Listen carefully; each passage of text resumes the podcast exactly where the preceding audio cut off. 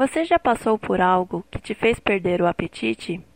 Isso normalmente acontece quando ficamos doentes ou muito preocupados.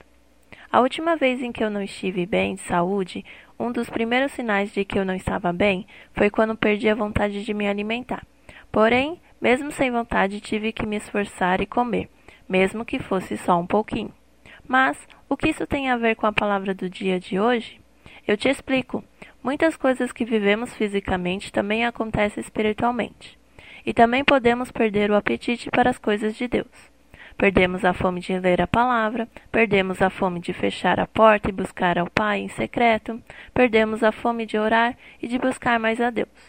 Porém, por não ser uma necessidade fisiológica, podemos cair no erro de deixar essa falta de apetite tomar conta de nós a tal ponto em que começamos o processo de morte espiritual aos pouquinhos.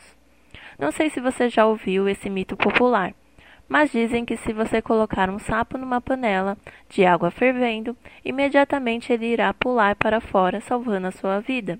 Entretanto, se você colocar o mesmo sapo numa panela com água fria, colocá-la sobre o fogo e deixá-la esquentando aos poucos, ele não percebe a mudança de temperatura e acaba morrendo cozido. Assim é o nosso processo de morte espiritual.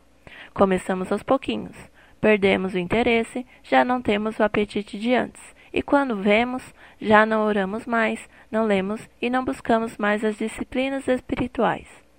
Este é o maior sinal de perigo e nos indica que estamos doentes. Mas, e agora? Ainda há tempo. Busque-o, assim mesmo, sem fome. Seja sincero diante de Deus.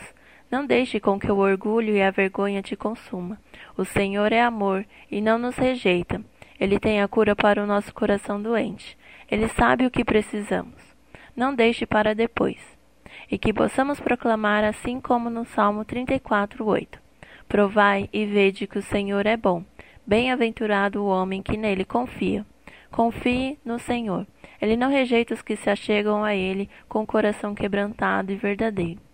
E se você foi tocado por essa palavra e deseja abençoar outras vidas, não deixe de compartilhar via WhatsApp. Acesse também nossas redes sociais.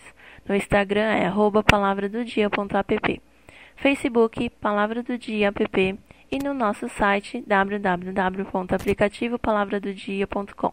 Fiquem com Deus e até mais.